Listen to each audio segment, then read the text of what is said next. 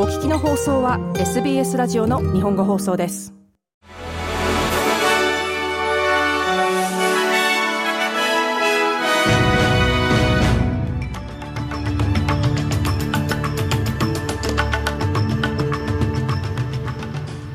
10月9日月曜日 SBS 日本語放送ニュースフラッシュをシドニーから大場恵美がお届けします。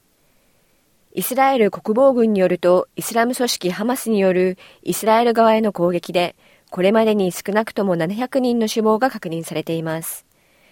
イスラエル史上最悪の日と呼ばれる今回の攻撃による犠牲者は、入院中の重症者が多いことから、今後も増え続けるとされています。またイスラエルは土曜日の報復として、ガザを攻撃数百人を殺害しています。アメリカウォールストリートジャーナル紙が9日、イランがハマスによるイスラエルへの攻撃計画を手助けしたと報じました。報道によるとイランは先週2日月曜日、レバノンのベイルートで開かれた会議で、ハマスに攻撃を実行する許可を与えたといいます。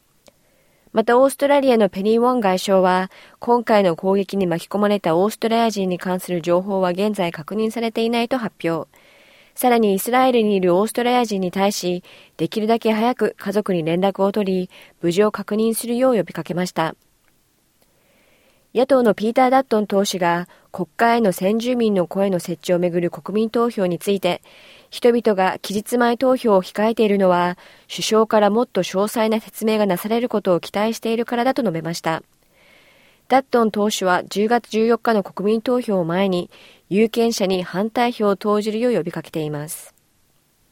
シドニー空港の2人のバゲージハンドラーがオーストラリアへのコカインの密輸に関与したとして逮捕されました。オーストラリア連邦警察 AFP によると、推定流通価格4000万ドルのコカイン密輸の計画で起訴されたのは男5人で、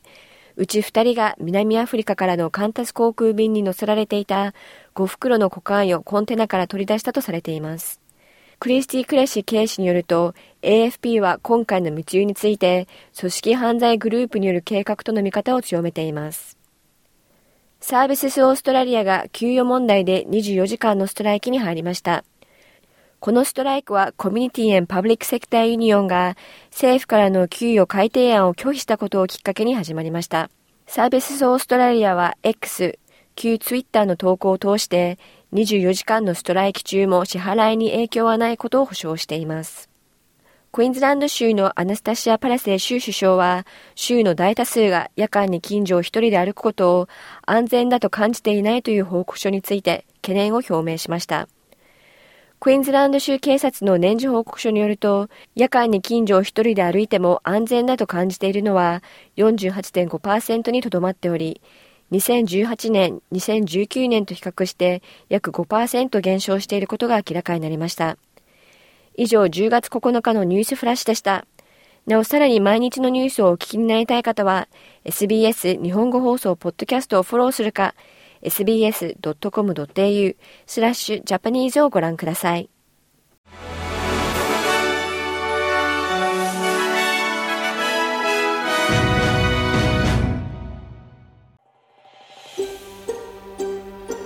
もっとストーリーをお聞きになりたい方は iTunes や Google ポッドキャスト Spotify などでお楽しみいただけます。